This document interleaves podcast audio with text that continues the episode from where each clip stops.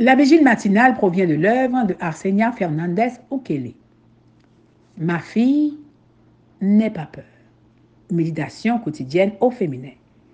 La méditation de ce matin, aujourd'hui, 1er mai 2023, est tirée de 1 roi 5, verset 18. Maintenant, le Seigneur mon Dieu m'a accordé la paix sur toutes mes frontières, de sorte que je n'ai plus à redouter ni adversaire ni malheur. Le Temple de Salomon, page 127. Salomon était dans la splendeur de la gloire, rempli de sagesse, prospère, victorieux et un plan en tête. Profitant de ce que le roi voisin, Hiram, ait été un ami de son père, il lui a demandé des matériaux pour construire une maison pour Dieu. David avait en effet lié de bonnes amitiés avec les rois voisins et son fils en a bénéficié. Cultivez des amitiés qui profiteront à vos enfants à l'avenir. Hiram n'était pas un Israélite, mais il respectait le Dieu des Israélites. Vos amis respectent-ils vos croyances et votre foi en Dieu? Le traité royal consistait à échanger le meilleur bois du Liban contre du blé, de l'orge, du vin et de l'huile. Salomon a choisi 30 000 ouvriers, 70 000 porteurs et 80 000 tailleurs de pierre pour mener à bien ce projet monumental dont la construction n'a duré que sept ans.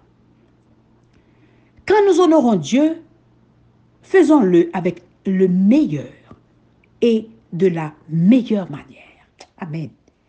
Il a réparti les 30 000 ouvriers en trois groupes, de sorte que chaque groupe se rende à Tyr pendant un mois et profite de leur famille pendant deux mois. Le roi a ainsi démontré qu'il se souciait du bien-être de ses employés et de l'importance des liens familiaux.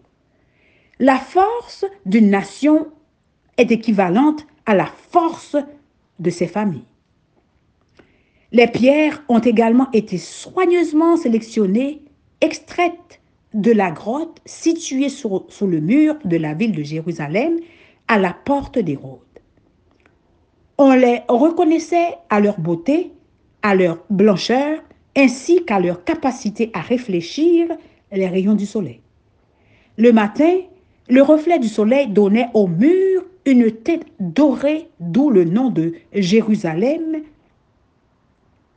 la cité d'or. Au cours de la journée, les murs changeaient de ton et de brillance. L'intérieur du bâtiment surpassait sa beauté extérieure car tout était recouvert d'or.